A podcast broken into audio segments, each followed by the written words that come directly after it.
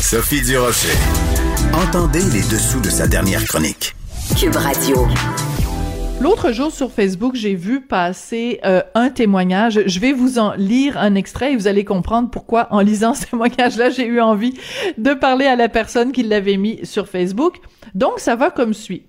Je suis comédienne et propriétaire d'un gym. C'est dire à quel point je suis dans la marde ces temps-ci. Et sans vouloir faire de jeu de mots, je suis devenue préposée aux bénéficiaires afin de pouvoir sauver mon entreprise. Et oui. Alors, celle qui a écrit ce statut Facebook, c'est Valérie Blanc, donc comédienne, propriétaire de gym et maintenant préposée aux bénéficiaires. Valérie Blanc, bonjour. Bonjour, Madame Durocher.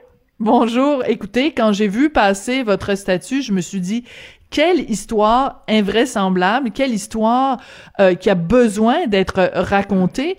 Alors Valérie, euh, Présentez-vous aux gens euh, qui nous écoutent. Vous êtes comédienne, on peut vous on peut vous voir donc dans différentes productions, mais on sait qu'en ce moment, évidemment, être comédienne au Québec, c'est pas la job la plus facile. Puis en plus, vous êtes propriétaire d'un gym. Alors expliquez-nous tout ça.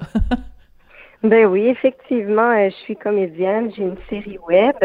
Par contre, juste être comédienne, ce n'est pas facile. Donc, il y a 12 ans, j'ai ouvert euh, mon gym. C'est un studio de pôle fitness et ça marchait à merveille jusqu'à ce qu'il y ait ben, cette pandémie. Et j'étais euh, très triste de constater ce qui se passait, entre autres dans les CHSLD. Et je me suis dit, il faut que je fasse quelque chose, ça n'a aucun bon sens. J'avais déjà la fibre euh, au niveau social très développée. Et quand j'ai vu cette offre du gouvernement, ça a été comme euh, un appel.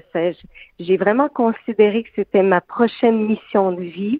Alors, je me suis engagée. J'ai fait mon cours, je l'ai réussi et c'est avec plaisir que je vais travailler euh, tous les jours depuis deux semaines. Alors, racontez-nous un petit peu. Donc, vous faites partie de cette cohorte de bon de, de, de milliers de gens qui ont répondu à l'appel de, de François Legault. Euh, on va commencer par le début. Donc, vous arrivez pour faire cette formation-là.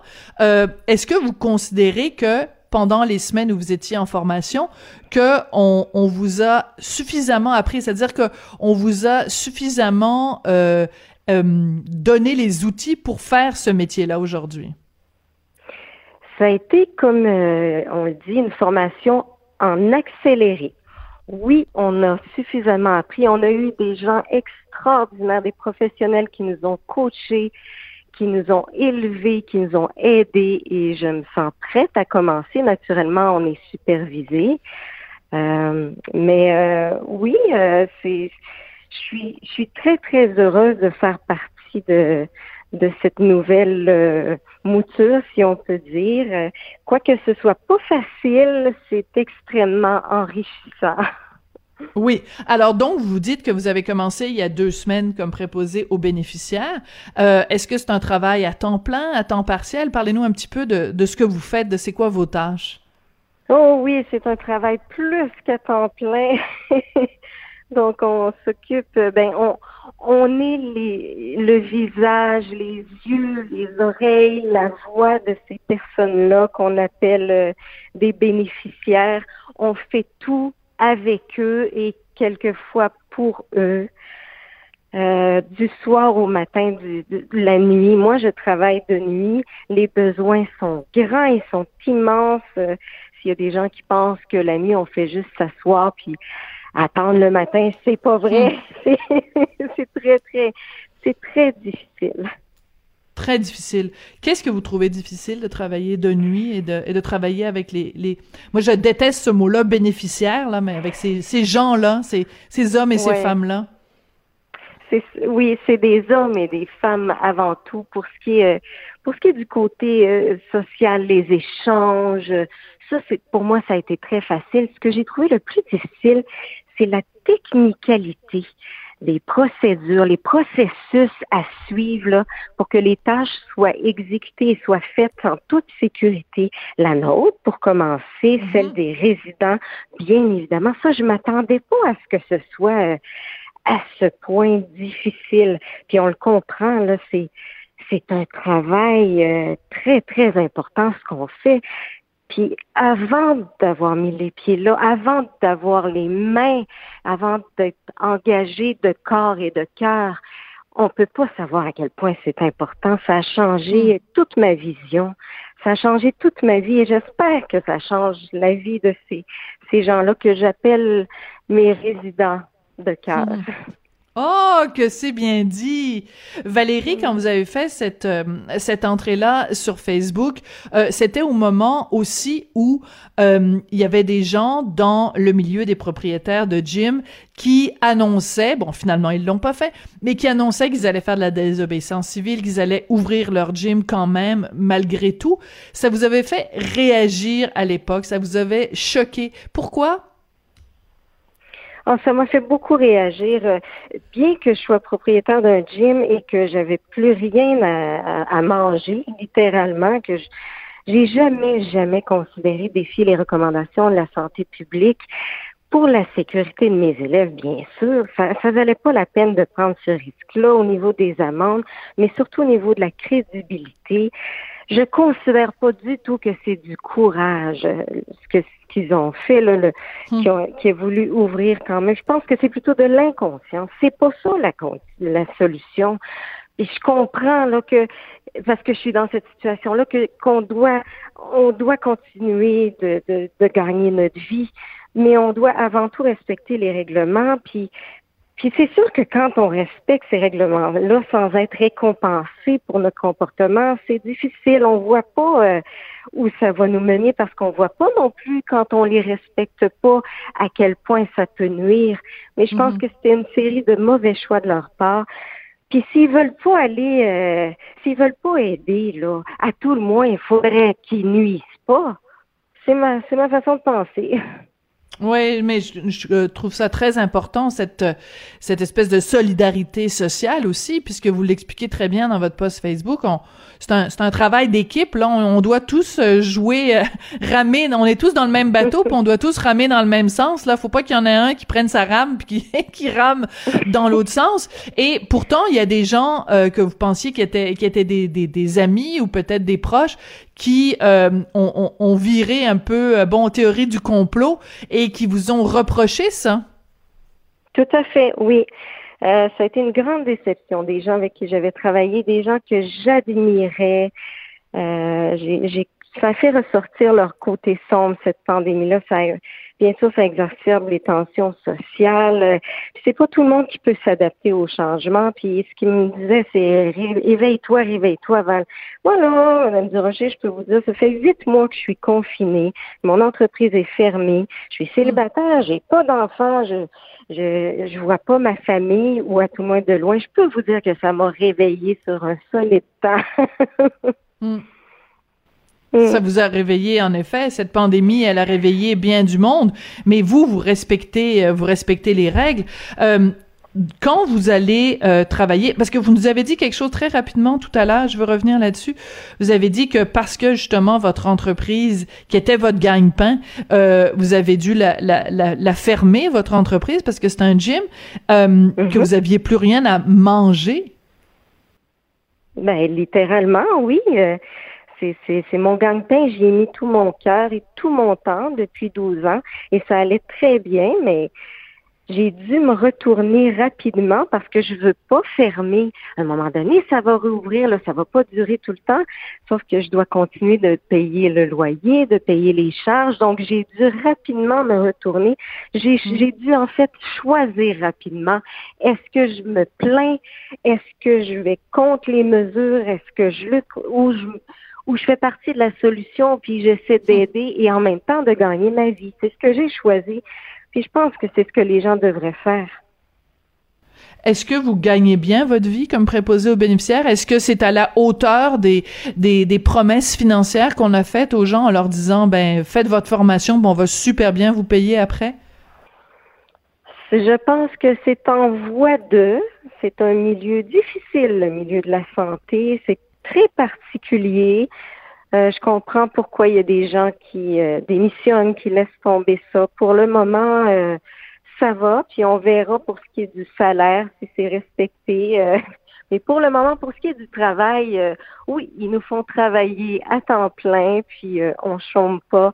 On a beaucoup de responsabilités, mais de plaisir aussi, parce que c'est un travail extrêmement gratifiant. Oui, qu'est-ce qui est gratifiant, Valérie? Ah, mais de sentir qu'on fait la différence, de hmm. sentir que par des petits gestes, on peut tout changer. Euh, un sourire, juste toucher une main, prendre, prendre le temps de regarder, écouter, rien faire. Pleu, entendre la personne pleurer et juste l'aider à pleurer. Hmm. C'est aussi ça, c'est pas seulement des gestes techniques comme euh, les aider à manger, changer euh, les culottes, les vêtements, les laver. C'est beaucoup d'accompagnement au niveau social, émotif. Et ça, c'est ça n'a pas de prix, ça. Mais vous avez le temps de faire ça? Vous avez le temps de le faire, ça? On vous donne le, temps de faire ça? On le prend le temps. Je pense qu'on est là, les 10 000 nouveaux préposés, justement pour qu'on puisse faire ça et que ce qui s'est produit au printemps dernier ne se reproduise plus jamais. En tout cas, moi, je le prends le temps et j'arrive toujours à faire euh, euh, mes tâches au complet. Est-ce que vous avez peur d'attraper la COVID?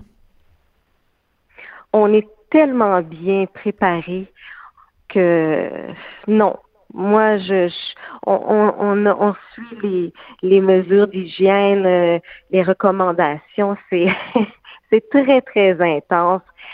Si jamais ça arrivait, parce que ça peut arriver, ce sera certainement pas parce qu'on n'a pas fait attention à nous et à nos résidents.